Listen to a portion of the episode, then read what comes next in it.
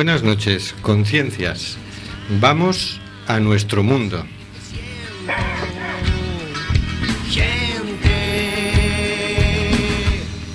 Estamos en CUAC FM, en el programa Simplemente Gente, programa sobre la diversidad cultural en Coruña y sobre los derechos de las personas migrantes.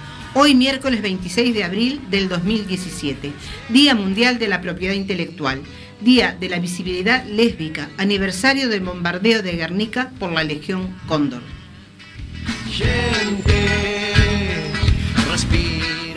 Recuerda, nos puedes enviar tus opiniones y comentarios en directo por WhatsApp y trataremos de mencionarlos en antena. Este es el número 644-737-303. Nos encanta saber que estás ahí.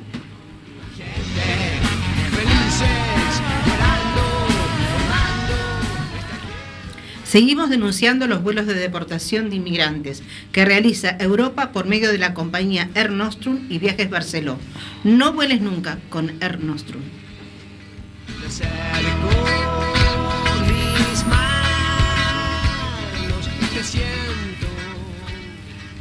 Tenemos en control al mago de las ondas, Carlos Reguera. Hola, Carlos. Hola, amigos, amigas. Vamos allá. Tenemos también aquí al compañero. Saluda. Kai, muy buenas tardes. Hola, Luis. Buenas tardes. Y en estudio estamos con Albert Mayordomo. Hola, Albert. Hola, ¿qué tal? Y con Andreu Rulán. Hola, Andreu. Hola, buenas tardes. Ambos del nuevo barco de Proactiva Open Arms.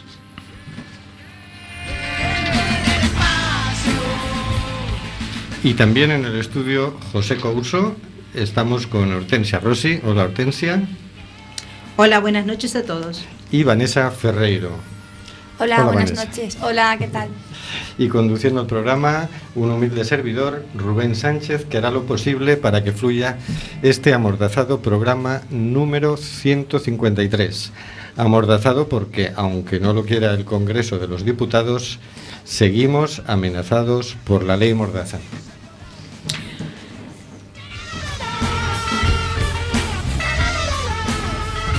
Estamos en el programa Simplemente Gente en CUAC FM, en el 103.4 y nos puedes encontrar en Facebook en Simplemente Gente en CUAC FM.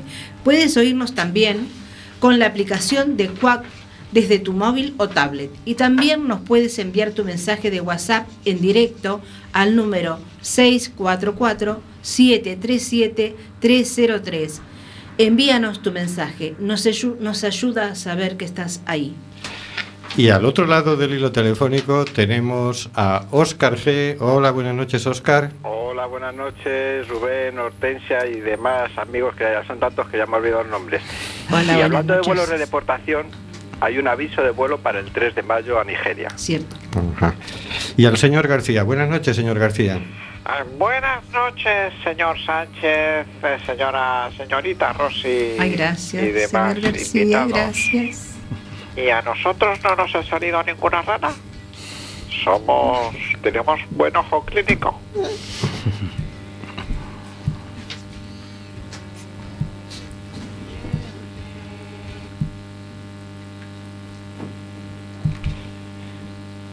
Bueno, señor García, nos hemos quedado en silencio. Estamos buscando la sintonía de la siguiente sección.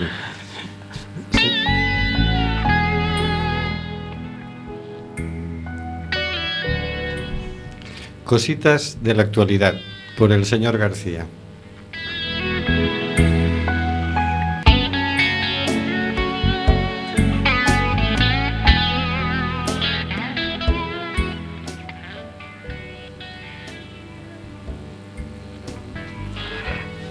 Esta semana traemos unas palabras de Seovia Sweden publicadas en la agencia de noticias Presenza.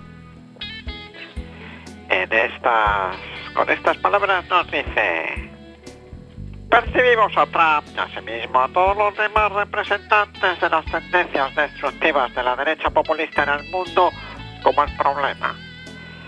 Pero igual que con las enfermedades, combatimos el síntoma pero no las causas. según uno de los principios de acción válida. Dice, harás desaparecer tus conflictos, perdón, cuando los entiendas en su última raíz, no cuando quieras solucionarlos. Lo que se aplica a cada uno también se aplica a la sociedad. Los movimientos que luchan contra la escalada de hostilidad hacia, la inmigración, contra la erosión de los servicios de salud para todos, contra el desarrollo de mentalidades favorables a la guerra y contra el aumento del gasto militar y la renovación de armamento nuclear son extraordinarios. Nada despierta más el buen criterio de ver la locura en estado puro. Y todo esto no es más que un síntoma. Las raíces no están en los individuos, sino en el sistema y en el estado interno de los pueblos que de él dependen. Un sistema que favorece más la competencia que la cooperación, la venganza que la reconciliación, el individualismo que la solidaridad, el materialismo que la búsqueda de sentido de la vida y la cultura de la fama más que la valorización de cada ser humano, creó los monstruos que hoy están en el poder porque hay una contradicción evidente entre las aspiraciones humanas más profundas y la parodia preparada por los medios y los poderes que representan, que llaman realidad. Son justamente esas aspiraciones más profundas las que aparecen frente al horror. Pero el sistema tiene la forma de desviarlas. Fue el famoso caso de la música de los años 60 y de la búsqueda espiritual que la acompañaba, que terminó por comercializarse completamente y transformarse en producto de gran consumo. Con esas experiencias de fracaso pasadas, la revolución que crece en los corazones y las mentes de millones de personas no tiene que seguir el mismo camino. Las herramientas de no violencia activa están más presentes que nunca. Se pueden encontrar fácilmente las herramientas para la transformación del ser humano, para elevar el nivel de conciencia y fortalecer la unidad interna, haciendo coincidir el pensamiento, la emoción y la acción, como también tratando a los otros como quisiéramos ser tratados. No nos equivoquemos con su aparente simpleza. La puesta en práctica de, estas herramientas es algo verdaderamente revolucionario porque van dirigidas a las causas profundas de la, de la debacle actual. Podemos estar inspirados por líderes que nos hacen surgir nuevas, nuestras mejores aspiraciones, pero no, no, puede hacer, no puede haber un cambio radical del sistema sin que nosotros, gente común, no nos comprometamos a aplicar este mismo cambio en lo más profundo de nuestro ser mientras que los que siempre promueven mayores desigualdades y violencia se tornan cada vez más arrogantes y ya ni siquiera buscan mostrarse complacientes e incluso de mente sana, como lo hicieron muchos políticos en el pasado, más y más personas se unen a los movimientos de protesta. Sin embargo, sin herramientas para, para desarrollar una referencia interna, la desesperanza puede conducir a la violencia anulando así la posibilidad de cambiar el sistema. Es hora de clamar, de compartir, de promover y de practicar la no violencia activa en todos los aspectos de nuestras vidas, con el fin de crear una corriente para el bienestar de todos los seres humanos, corriente que no se podrá detener. Bueno, bueno, por lo menos un poquito de optimismo al final, ¿no? Bueno, no. ¿Qué opinas, Hortensia? Pues estaba pensando en lo que comentaba Andreu antes de empezar el programa, ¿no? Que hacía falta, que hacían falta los análisis de los medios de, comunicación. A eso más o menos te referías, ¿no? Sí, sin duda. Bueno, este es un, mensaje bastante claro de que de que la humanidad en realidad va por un camino y los que mandan, los que nos gobiernan, van por otro totalmente diferente. A mí me ha llamado la atención porque al principio en el análisis que hace era como que pareciera que no estuviera en los individuos el problema también, también digo, sino que estuviera solo afuera, porque dicen el sistema, ¿no? Pero luego mm, incide mucho en que el cambio tiene que estar apoyado en la interioridad de las personas, ¿no? Y decía, a ver si al final no va a proponer ninguna solución colectiva, pero bueno, al final esboza una, una corriente que no se detendrá. Bien, vale. Sí, yo pienso que Claro, hay que crear un movimientos muy potentes, pero también hay que ser un poquito coherente, ¿no? Si no, mal vamos. Sí, y también un poco también se había comentado hoy, estaba escuchando yo a pesar de que estaba con el móvil, estaba escuchando lo que se hablaba, que también va un poco en que pues hay un montón de, movimientos, de ONG, eh, gente colaborando con los más necesitados desde todos los puntos, ¿no? de todos los ámbitos, pero es que no hay una unidad a nivel de a nivel de la población, a nivel de los organismos, no hay. Cada uno aporta desde su lugar, desde su organización, desde su iniciativa.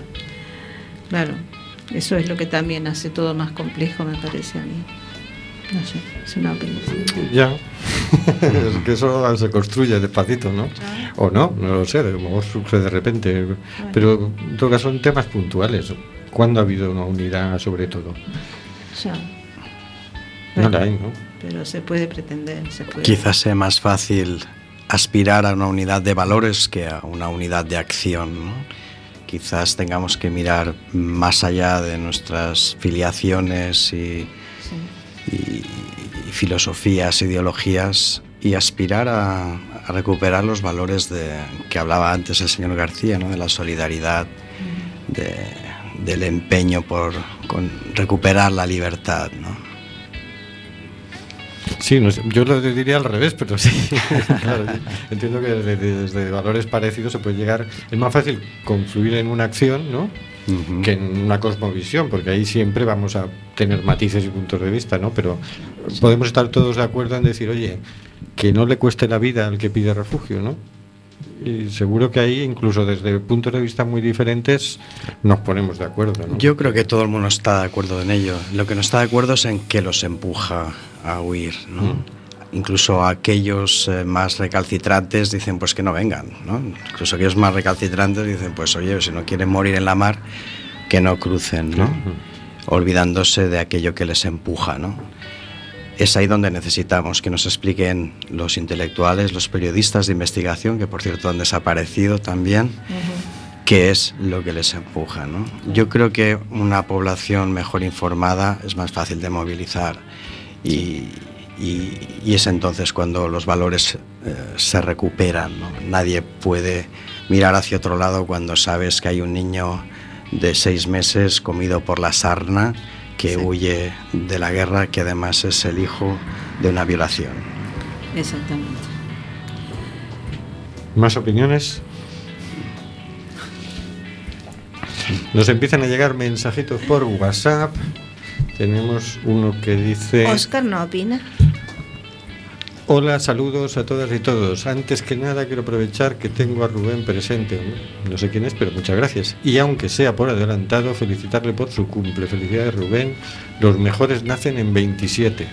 No importa el mes o el año, pero en 27. Que lo disfrutes un fuerte abrazo. Pues muchas gracias, quien seas. Vamos con las cositas. ¿Os imagináis que todos los colectivos, ONGs y demás se unieran y fueran todos a una? Seríamos imparables. ¿Qué miedo les entraría a los que nos gobiernan? Y luego, si Carlos me pone el otro chat, hola, escuchándonos, o escuchándonos desde internet, un gusto hacerlo. Pues muchas gracias también, seas quien seas. Mm, esa manita. Que no sé dónde tengo el Ah, está aquí. Lo encontraba yo el rato. Bueno, pues vamos a escuchar el rap por un mundo sin fronteras. Esta sociedad se basa en tres factores. El primero es el dinero, el segundo es el tercero, el tercero es más dinero. Sociedad racista injusta, sin sentimientos en el corazón. Pateras cruzan mares, jeques con dinero que no saben qué comprar. Cualquier cosa menos ayudar a la sociedad. Cuanta más mierda recibas mejor para el manda más. Hoy en día la palabra ayudar fuera del diccionario está. Bombas en Siria, ¿qué más da? tenemos mejores cosas en las que pensar. 11 es una revolución, quedamos atónitos con la bomba del Japón. Hiroshima fue un problema para la sociedad, mientras hoy en día caen miles más. Siria en guerra está y nadie hace nada, todo menos lo que se dice ayudar. Gente que dice de ayudar, aunque su única ayuda es verbal. Con palabras nos quedamos igual. Ponte a currar, hay que trabajar. Al punto caliente hay que ayudar. Siria está muriéndonos, Siria ha muerto, la herida descubierto está ya infectada. Hay que amputar. Esta sociedad no supo ayudar. Oriente queda muerto y ya está. No hay que ayudar. Si no, el siguiente escenario será América o la China que más da. Miles de víctimas caen y ya está. Tenemos un problema que no sabemos ver. Cuatro dioptrías cada individuo de esta sociedad. Cuanto antes mejor. China, Corea, Europa o el Japón, todos unidos los venceremos. Estados Unidos seremos. Estados Unidos quiere ayudar cuando lo único que hace es bombardear. Puede que esté bien o puede que esté mal. El único problema es la sociedad. Dejemos los prejuicios atrás, dejémosles pasar. Son seres humanos y tú no lo quieres ver, es tu problema que no puedes reconocer a alguien de tu misma especie. Quizás el mono eres tú. Si eres racista, ves al oculista pa' que te curen esa vista de reconocer a la gente de tu misma especie. Si eres racista, ves al oculista.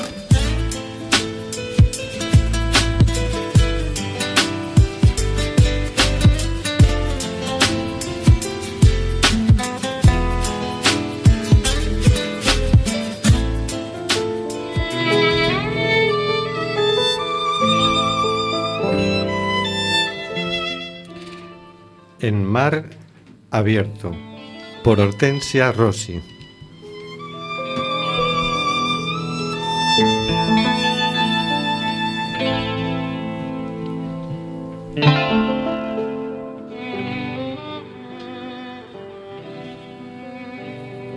Vamos a leer nuevamente un trozo del libro En mar abierto. Tafa nunca vende los domingos. Tiene miedo de la policía se toma el día libre y a veces vence sus temores y se atreve a pasear por la ciudad. Los domingos son días de mercado. Tafa camina hacia un parque de la ciudad que bulle de gente cuando se presenta un día soleado. Aprovecha para saludar a muchos de sus compatriotas que se arriesgan a extender su manta en algún rincón. Se sienta en un banco y se queda adormilado con ayuda de la pálida calidez que baña su rostro.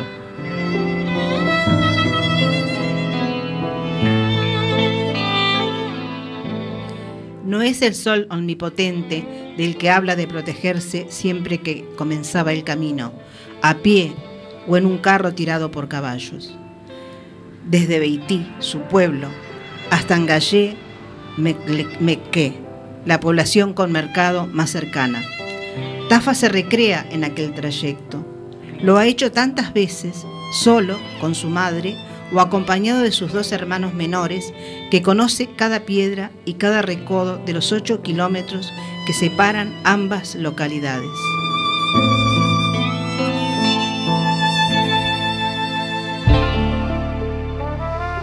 Siente un poco de frío y aún medio dormido, se echa su chaqueta sobre los hombros. De pronto se despierta sobresaltado al escuchar voces y carreras. La policía persigue a escasos metros a varios compatriotas. Uno de ellos, en su ida, lanza el bolso debajo del banco donde se sienta Tafa. Sin tiempo para espabilar del todo, dos policías locales se plantan delante de él le reclaman los papeles y le acusan de ser el dueño del bolso y de la mercancía que contiene. Tafa se incorpora e intenta marcharse, pero le retienen. Reciben órdenes por radio y se disponen a esposarlo.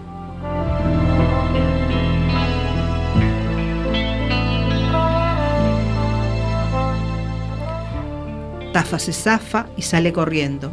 Un tercer agente se cruza en su camino y le zanca de guía. Cae rodando y cuando trata de volver a incorporarse, uno de los policías se sienta de rodillas sobre él, mientras su compañera le aprieta la cabeza contra el suelo. Tafa empuja hacia arriba con todas sus fuerzas, en un movimiento intuitivo en busca de oxígeno.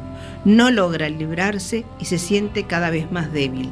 Como no consigue respirar, se desmaya.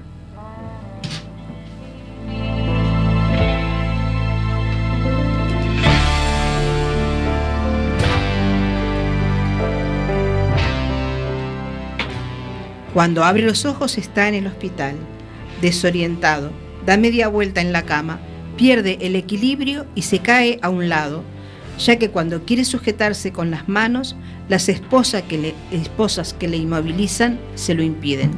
Su habitación está custodiada por una pareja de agentes.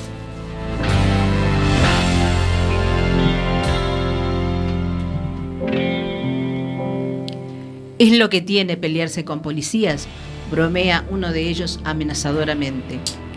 Por la noche se lo llevan a la comisaría de la Policía Nacional. Pasa dos noches en el calabozo, prácticamente sin comer. Prepárate para viajar, negro. Te vamos a expulsar. Bueno, esto ha sido otro fragmento del Mar Abierto de Eduardo Romero.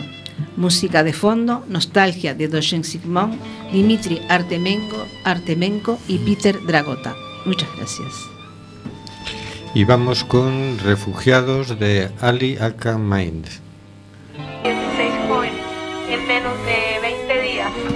Después de un largo viaje, con maleta y muy cansado de haber sido sacado, golpeado, quizá amenazado por un problema de estado de su tierra, fue desterrado por haber sido inculpado, por sentirse rechazado. Un ser humano que al mundo pide la mano, indiferencia y arrogancia, eso no es nada extraño. Es el aeropuerto, la frontera, la migración, los coyotes, también la guardia costera, hasta ladrones de acera que esperan a quien viniera y sin un rumbo siquiera cualquiera se desespera allá afuera, sin papeles, sin trabajo, pero ni modo hay que guerrear porque el destino aquí me trajo. Ponerse al tanto de Ginebra y leyes de amnistía Y pensar que no son reyes y no tratan como deberían. Con imágenes de un triste pasado Un trabajo mal pagado y estatus de refugiado. Y es notorio que este no es mi territorio. Busco a alguien solidario y que consigo enfrente odio. Es otro imperio y a mí me es bajo el salario. Y ese índice y el comentario se convierten en pan diario. Estoy aquí porque me toca huir. Más difícil comenzar y no poderlo construir. Con tristeza pensar en su familia, en su hogar, en su barrio, en su lugar y en un no puedes regresar. De abajo arriba, entre calles y avenidas Entre ayudas policías y las Naciones Unidas. Entre palabras de suicidas, entre historias de homicidas. Veo que es un caso más, así se llama ahora mi vida. Y la salida, quedarme, demostrarles que vengo de tierra de grandes y que lo llevo en la sangre. Embalado sin dinero y casi loco Con un problema encima por si fuera poco. Un refugiado y un desplazado Un alma a la deriva con sus sueños rotos Embalado sin dinero y casi loco Con un problema encima por si fuera poco Un refugiado y un desplazado Un alma a la deriva con sus sueños rotos Un trago amargo de saber que va para largo Que varios quieren matarlo al puesto a subirse al primer Hortensia, adelante. Eh, una cosita. Hola Nuri, no nos hemos olvidado de ti. Y esta noche tenemos el privilegio de contar en el estudio con eh, Andreu Rulán y Albert Mayordomo de Proactiva Open Arms. Buenas noches Andreu, buenas noches Albert. Buenas noches. Hola, buenas noches. Dice vuestra página web, Proactiva Open Arms es una organización no gubernamental de Badalona cuya principal misión es rescatar del mar a los refugiados que llegan a Europa huyendo de conflictos bélicos, persecución o pobreza. Nace de una empresa de socorrismo y salvamento marítimo con dilatada experiencia en las costas españolas. Una ONG dedicada a rescatar gente del mar. Esto hace cinco años no lo habría entendido nadie. No porque no hubiera gente ya ahogándose, pero no en estas cantidades inmensas que está pasando ahora, ¿no? ¿Cuánto tiempo lleváis en, en Proactiva Open Arms? Tú primero. Eh, bueno, yo empecé, eh, me uní a Proactiva en abril del año pasado.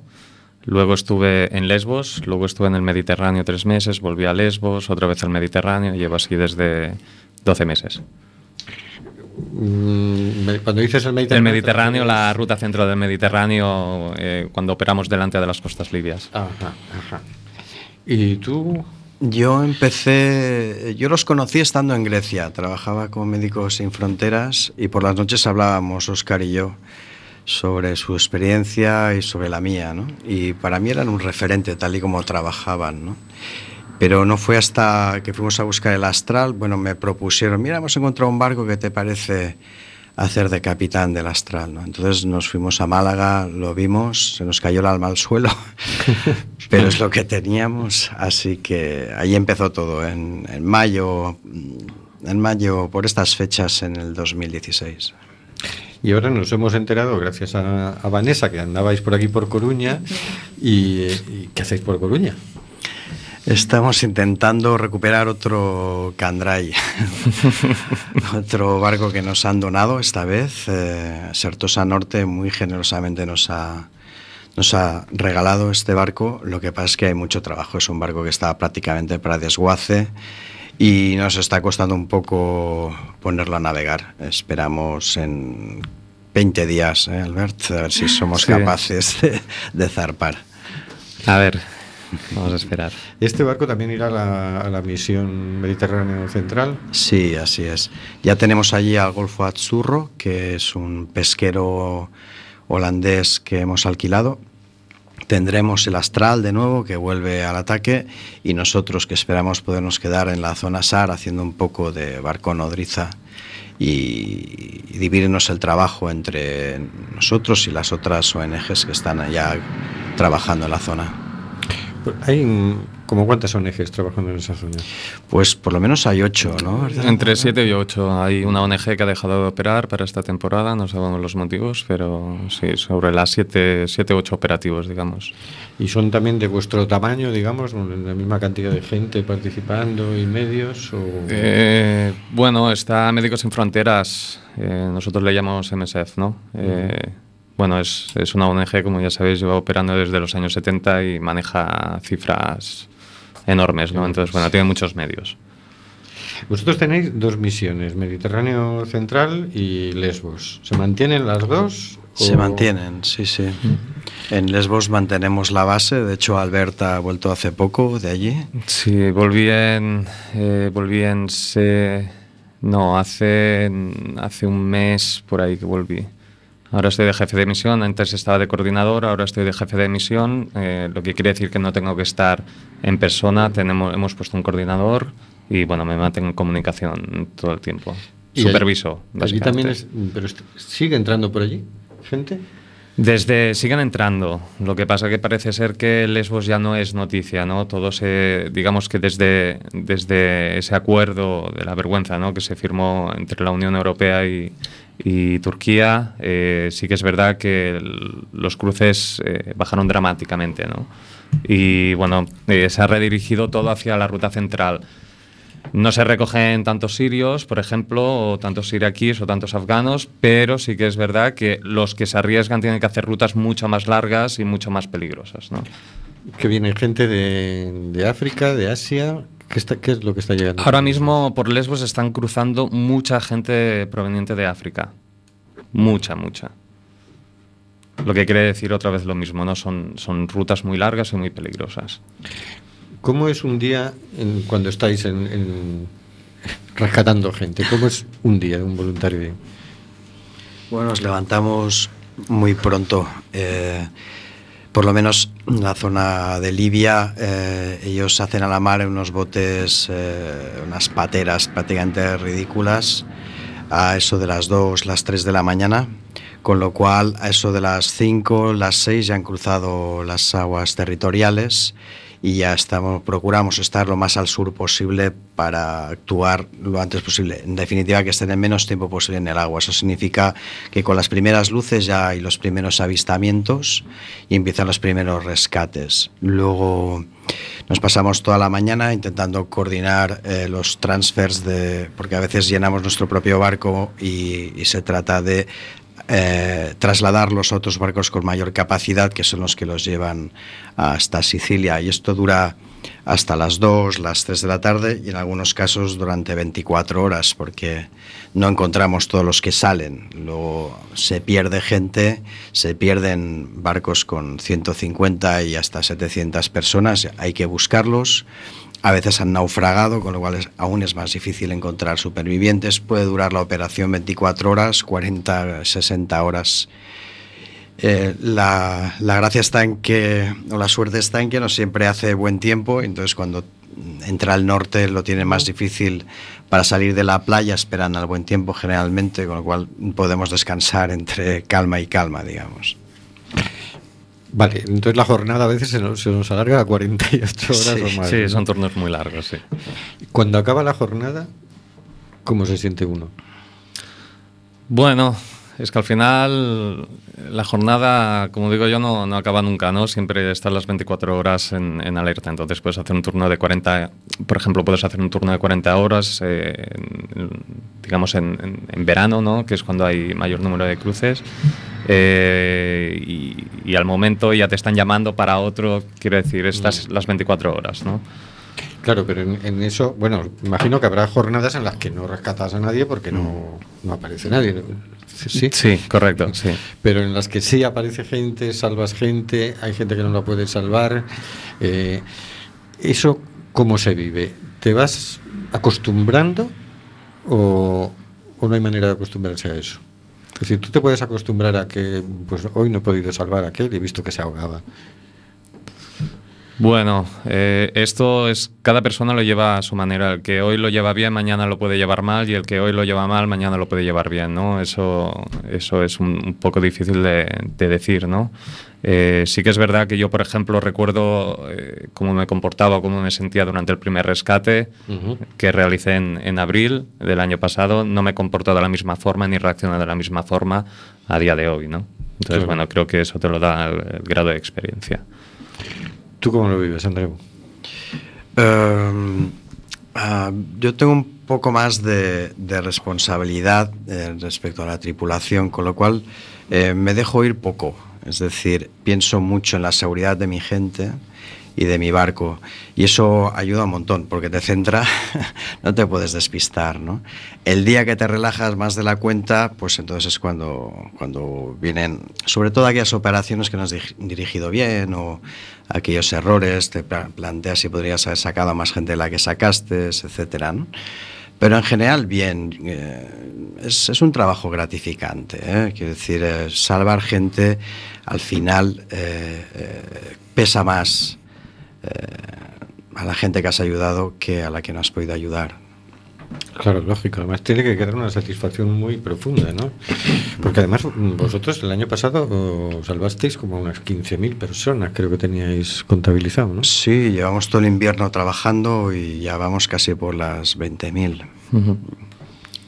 Madre mía, se dice muy deprisa. ¿eh? Se dice deprisa, sí. Porque eso son. Nosotros llevábamos la cuenta de los que venían en pateras antes de esta mm, tragedia de los refugiados. Y claro, a partir de. Contando la última década, andábamos calculando unos 20.000, que nunca sabes, porque claro, mm. y esos que salieron y desaparecieron y nunca se supo de ellos, ¿quién los contabiliza, no? Exacto. Eso es así. Sin embargo, mm, bueno, por un lado supongo que habéis tenido mucho mucho apoyo de la gente, mucha simpatía de la gente, pero también os habéis encontrado con que se os trata de criminalizar desde algún lado, ¿no? ¿Cómo ha mm. sido esa experiencia? Bueno, desagradable, desagradable, aunque viniendo de quien viene y sabiendo las razones por qué lo hacen, eh, pues la verdad es que nos afecta poco, ¿entiendes?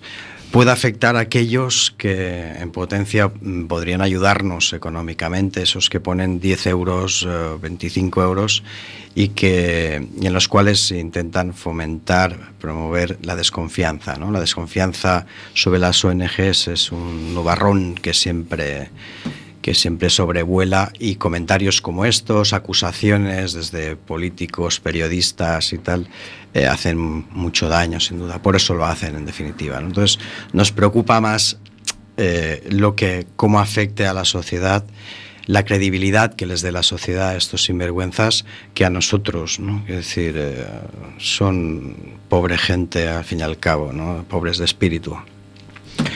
recuerdo cuando eh, hace dos años se, se, puso en marcha la operación Tritón. Todavía no, se había desatado esta, esta crisis humanitaria, ¿no? Entonces vino la portavoz de Amnistía Internacional y estuvimos comentándolo. Y me llamaba mucho la atención cuando este gobierno tomó posesión, la ministra de Defensa lo primero que hizo fue irse al Mediterráneo, al Frontes, y a decir, vosotros estáis aquí para defender los derechos humanos. vosotros escucháis estas cosas y, bueno, ya veo que Bueno. Les hemos visto trabajar, ¿no? Sí. Les habéis visto trabajar. Bueno, porque claro, en, su momento lo que decíamos es, oye, en vez de estar viendo cómo rescatar gente, lo que están haciendo es tratar de que no pasen de las aguas internacionales. Están defendiendo fronteras, ¿no? Sí, lo, el planteamiento de Frontex es la intercepción y el planteamiento del salvamento, digamos, puro y duro, es el ayudar. Mm. Esa es la diferencia. Lo que pasa es que, claro, los dos nos los embarcamos y nos los llevamos a Sicilia, pero con intenciones muy diferentes. Y además, unos porque vais a eso y otros porque no tienen más remedio por el mm. derecho marítimo, ¿no? Efectivamente. ¿Qué pasaría si en vez de estar defendiendo las fronteras estuviéramos defendiendo a las personas? ¿Cómo funcionaría esto? Pues muchísimo mejor, ¿no? Pasaríamos por encima de tantos prejuicios, empezaríamos a pensar en ellos como hermanos, ¿no? Y puede que incluso empezáramos a pensar de la responsabilidad que tenemos en lo que está ocurriendo y en lo que les empuja a venir hacia aquí, ¿no? Nosotros los que no vamos allí al mar a salvar gente, ¿no? Los que estamos en la retaguardia, digamos, en esta guerra no violenta, ¿no? Eh, os preguntamos, ¿y qué, qué pensáis vosotros que deberíamos estar haciendo nosotros? Yo creo que mucha sensibilización. Al final, para que, se, para que surja un cambio de conciencia, tiene que surgir del pueblo, ¿no? Y es a través de la sensibilización. Eh, está visto y está claro que los gobiernos no, no son quienes eh, van a conseguir el cambio, sino tiene que ser una sociedad sensibilizada que presione a los de arriba con suficiente fuerza para que, para que, para que actúen, ¿no? Y que actúen bien, no de la manera que han estado actuando o que siguen actuando, ¿no?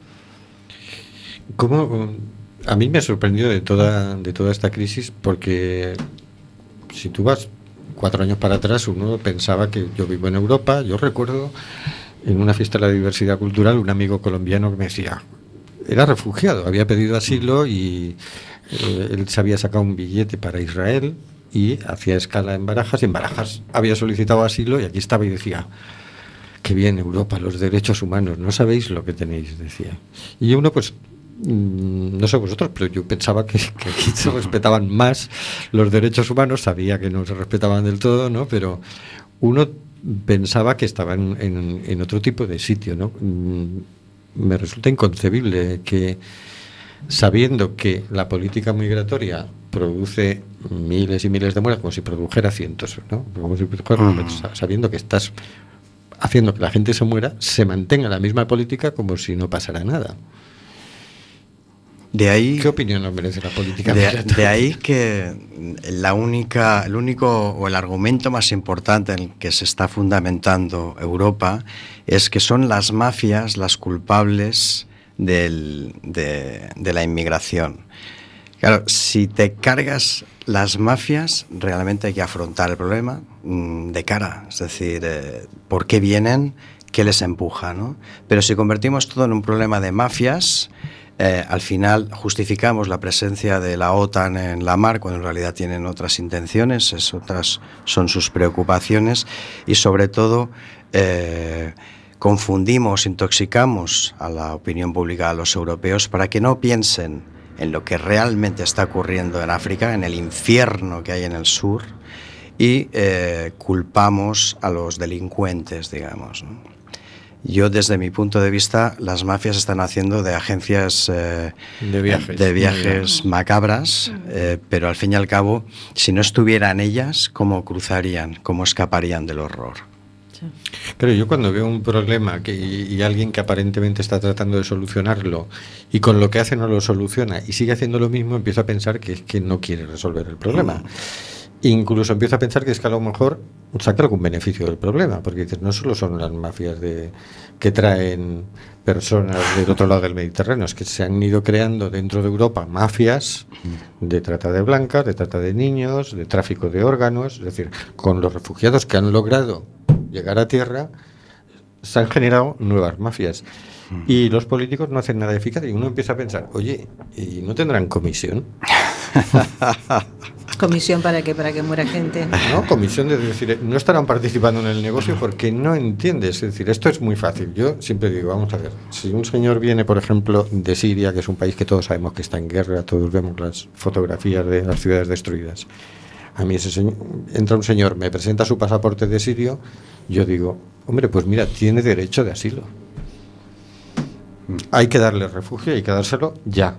No entiendo que se pueda tardar seis meses en decir eso decir, ¿qué es lo que se está mirando? Bueno, y un año. ¿eh? Hay gente en, el campo de Moria, en, Lesbos, que son sirios, a quienes se les debería de haber dado hace mucho, mucho tiempo ese estatus de, de, refugiado y, llevan más de un año, ¿no? A la espera y, bueno, gente ahorcándose en los, en los puertos. Bueno, es, es, es un desastre. Entonces, bueno leía por Twitter, antes te empezaba a buscar por Twitter y no sé si era un tuit tuyo o retuiteabas tú eh, de que ya hay varios campos de refugiados en Grecia que están al doble y hasta el triple de, su capacidad. Bueno, la cantidad de, de, refugiados eh, dentro de, los campos, en, principalmente en Moria, eh, funciona un poco en base a, a, cuántos deportan y cuántos envían a, a Atenas, ¿no? Eh, pero sí, han habido, han llegado a haber eh, tres y cuatro veces más, el número de gente que permitido que tendría que haber en ese, en ese campo, ¿no? Estamos hablando a lo mejor de un campo que pueda admitir mil y pico de personas, dos mil, a tener cinco mil, ¿no? ¿Qué pensáis vosotros? ¿Por qué pensáis que, no hay país que esté cumpliendo, bueno, salvo Portugal, que esté cumpliendo con su cuota de, reasentamientos? Eh, bueno, eh, si no me equivoco, nuestra cuota como país eran 18.000, ¿no? Eh, me parece que faltan todavía por llegar 17.000. Sí. Y la Unión Europea ya ha dado varios avisos, ¿no? Y toques de atención a España para que empiece a, a, moverse y, bueno, a España me refiero al gobierno, ¿no? A moverse y, bueno, no parece que hacen caso omiso. Entonces, bueno. Hay un dato importante que merece la pena recordar y es cuando hubo el boom inmobiliario, llegaron desde Sudamérica, especialmente desde Ecuador y, y Perú, un millón trescientas mil personas que se adaptaron perfectamente, que, se, que es verdad que había un contexto económico mucho más favorable, etcétera, pero si podemos admitir si podemos integrar a un millón trescientas mil personas en España, no podemos integrar a un millón de personas en toda Europa. Así es, así es, que es muy ridículo. Es ridículo. Si, piensas en España dices 17.000 personas, pero si aquí hay 8.000 municipios, salen a dos personas por, por municipio. Y pueblos despoblados. Estaban, dando, estaban dando hoy eh, una noticia de que la población está disminuyendo. Sí, sí, Oye, una pregunta, porque claro, hablamos y a veces las palabras nos van tapando la realidad, ¿no? Hablamos de los refugiados, entonces parece que, que son todos hombres y entonces uno empieza a pensar todos hombres más o menos en edad militar. Vosotros en la realidad, ¿qué es lo que os encontráis en el mar? Muchos niños. Muchos niños. Y muchos bebés. Yo me quedé sorprendido la primera vez que hice el primer rescate, de eso hace ya 13 meses, y, y me quedé asombrado la de la, de, la cantidad de, bebés que estaban pasando por mis, por mis manos ¿no? en ese momento. Eh, si no me equivoco, eh, menores desacompañados, eh, hay un 40% ¿no? del total de, de, del volumen que pasa ¿no? a través del mar, el 40% es, son, son menores. ¿no? Ah, el 40% del total de personas que ronda por ahí cerca del 40% y la gran mayoría la gran mayoría vienen sin, sin, eh, solos sin desacompañados solos vienen sin padre y sin madre no entonces bueno eh, es difícil. Hay que pensar también que son eh, digamos que vienen desde África una, una familia de siete miembros eh, ya sea por las razones que sean, porque los han robado, los han torturado, a las, a las mujeres las violan, etcétera, etcétera, de siete pueden llegar dos, ¿no? Y eso es cuando llegan a Libia. Luego tienen que cruzar eh, todo lo que se van a encontrar en el mar, ¿no? Entonces, bueno. Hubo un dato, recuerdo, de mm, cuando inicialmente todos se registró la gente que estaba en los campos de, de Grecia, ¿no? Y empezó a salir gente de allí hasta que les fueron bloqueando todas las fronteras, ¿no? Había un dato de 10.000 niños que habían sido registrados y que se les había perdido la pista. 10.000 menores desaparecidos, ¿no? No quiero saber a estas alturas cómo, cómo es la cosa. Vosotros, vale, los rescatáis y los lleváis a tierra. ¿Cómo, ¿Cómo sentís cuando os despedís de ellos? Porque sabéis que no, no ha terminado ahí su camino, ¿verdad? Efectivamente, les queda una parte muy larga y muy penosa, ¿no?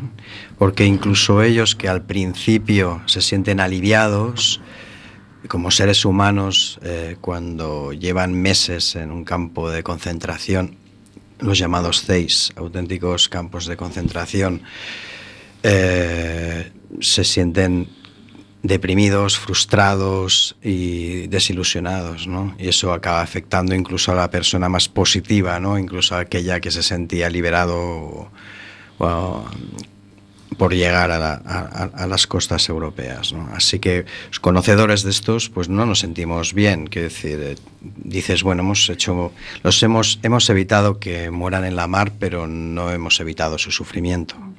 Bueno, no es lo mismo. Claro, sí, sí. Quisiéramos todos quitarles todo el sufrimiento, ¿no? Bien, sí, pero sois conscientes de que los mandáis a una situación difícil, ¿no? Sí, sin duda. Bueno, de toda vuestra experiencia con, con, esto, yo sé que, por ejemplo, los reporteros de guerra, cuando vuelven a, casa, ¿no? Mm, suelen necesitar ayuda para volver a, para adaptarse a la rutina cotidiana. ¿Vosotros cómo hacéis? Bueno, eh, es que nunca volvemos a casa. Por eso a lo mejor no nos sentimos como, como, los reporteros y los periodistas, ¿no? Eh, es verdad, yo desde que empecé he pasado escasos dos meses, de los 13 he pasado dos meses en casa, entre comillas, en casa, y he estado de formación en formación, ¿no? Entonces no me ha dado tiempo prácticamente ni a ver familiares, ni relacionarme, ni, ni realmente pensar en todo lo que he pasado, ¿no? El resto del tiempo he estado destinado. Entonces, bueno, eh, como decía, no pasas mucho por casa. No, no, tienes tiempo para pensar. Puede ser una solución, no volver a casa y así te ahorra el problema de adaptación. Yo sí he vuelto. Yo, yo tengo dos hijos maravillosos que me encanta ver y, y para mí la familia es importante pero ellos entienden perfectamente lo que hago y se sienten orgullosos también de su padre y con esas fuerzas vuelvo, ¿no? Es decir, cuando estoy aquí estoy centrado, cuando estoy embarcado sé lo que he venido a hacer y, estoy encantado de hacerlo y estoy encantado de volver a casa y, procuro separar las dos cosas, ¿no? Es decir, no, no tengo síndrome de, no lo añoro cuando vuelvo a casa y aquí no les añoro a ellos tampoco. no tienes estrés post traumático que dices, no, no, no. Bueno, pues mm, hasta aquí llegarían mis preguntas. No sé si vosotras queréis preguntarles algo, Vanessa, Hortensia. Bueno, eh, bueno yo voy a hacer una pregunta. Mm, es, es con respecto al documental Astral. Eh, me llamó mucho la atención en uno de los rescates que aparecía eh, que uno de los. Bueno, Jordi Evo le hacía una entrevista bueno, a las personas rescatadas y a uno de los que entrevistaba eh, le puse el mapa delante y le preguntó, ¿sabes dónde, en qué punto estás? Venía de Libia, ¿no? Y con respecto a, bueno, Europa, ¿no? Y él pensaba que estaba, me llamó muchísimo la atención, pensaba que estaba muy, muy cerca de Europa y estaba, cuando en realidad Jordi Evo le dijo, mira, no, estás aquí. Eh, se quedó, o sea, la cara que puso se le cayeron mal los pies. Entonces, bueno, me acabo de recordar esa escena, eh, no sé si eso es habitual o que supongo que sí, y entonces, bueno, era para preguntaros un poco cuáles son las circunstancias en que llegan esas personas, si son realmente conocedoras del riesgo que, bueno, por el que pasan. Mira, hay muchos que creen que el Mediterráneo es un río. Un río grande, sí. Hay muchos que no, no, han visto nunca la mar y por lo tanto la idea que tienen de mucha agua es un río grande. Y luego eh, en tierra eh, las mafias, desde Sabrata, Suara o Sauya se ven dos luces en la mar, bastante lejos, de hecho están a 70 millas, que son dos plataformas petrolíferas y a menudo les dicen, ¿ves aquellas luces? Aquello es Italia, tú pon rumbo a las luces y tal. Están, pues imagínate, a todavía más de 80 millas de Lampedusa, que eso es mucho más lejos que, que Sicilia, ¿no? Con lo cual es habitual, es habitual, que no saben muy bien, saben que escapan sobre todo, saben que, que el infierno queda más al sur, pero la incertidumbre en la negra noche es tremenda, tremenda. Sí, sí, sí. No, yo no tengo preguntas, yo lo que solamente quiero es agradecerles, ¿no? Desde mi humilde posición, desde mi humilde contribución que es colaborar aquí con este programa, agradecerles profundamente. Andreu, Albert, muchísimas gracias, muy buenas noches. Gracias. A vosotros, gracias. Y vamos con la agenda de la semana. Tenemos un par de cositas para esta pues semana. sí, tenemos, hoy es miércoles y está la jam sesión de poesía y música. Pepa. Jam sesión de poesía y música. Apúntate y lee lo que te pete. En el pub Afayate, en la calle San Juan. El viernes 28 a las 20 y 30, cortometraje Nuestro Territorio, Cuerpo de Libertad. En la calle Francisco Catoira, número 10, en la zona, maravillosa zona del barrio de Los Mayos. En el centro Maede. Exactamente. ¿Y el sábado? ¿Qué tenemos el sábado? Pues el sábado tenemos una movida de Cuac FM, señores. Eh, un programa de Radio Cuac realizado en directo por los vecinos en el Salón del Centro Cívico de Monte Alto. Podéis acudir a escuchar como público la emisión de este programa realizado por los vecinos dentro del programa del Ayuntamiento Cultura de Barrio. Y eh, no olvidemos que el lunes es primero de mayo y a ver si marchamos todos unidos, por favor. Habrá que ir, no sé, no sé si tan unidos, pero bueno, en el fondo unidos, ¿no? Aunque vayamos entre manifestaciones diferentes, como de costumbre.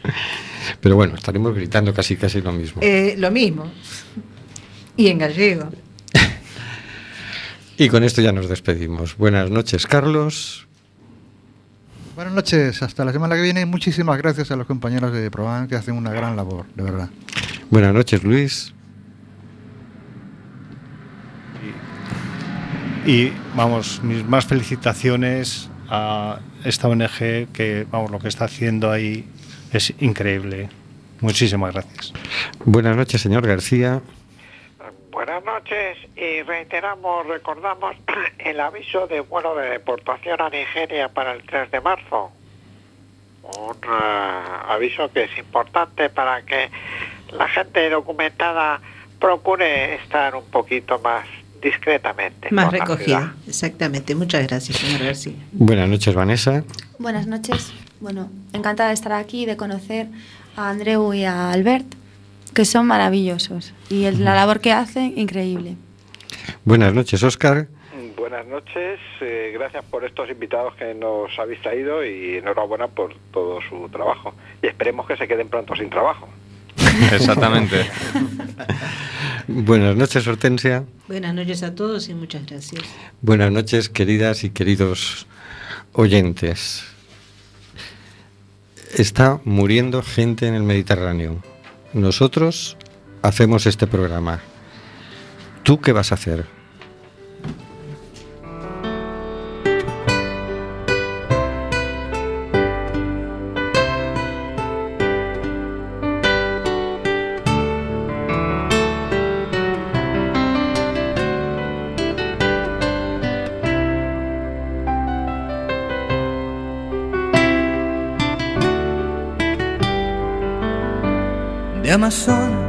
Nos llega el suspiro que alimenta al hijo que vive en Chalpí. Y en Namibia se escucha el ronquido inquieto y dormido del nevado del Ruiz. Mientras que hoy la pampa abraza Berlín. Coliseo despierta New York. Chacareras bebiendo de un far, soleares de un tan y una isa de un son. y una quena con gaitas escocesa bailan en la clave de un yembe y un bongo. Hoy el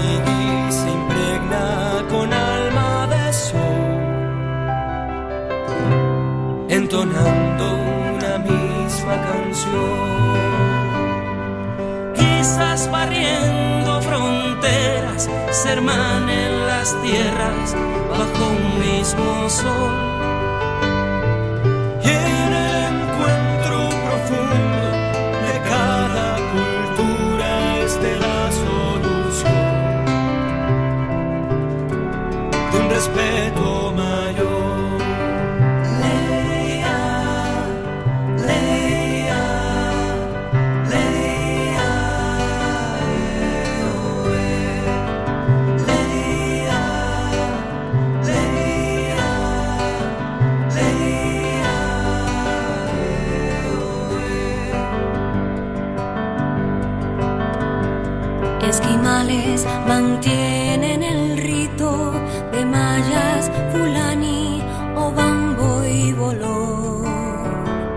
En la sangre del Inca cohabitan ancestros bantúes, bereber y zulú.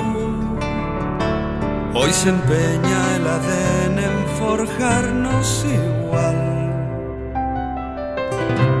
Esqueletos de un mismo crisol. Musulmanes, hindúes, budistas brindan letanías o mismo Belén. Y cristianos, judíos y animistas bautizan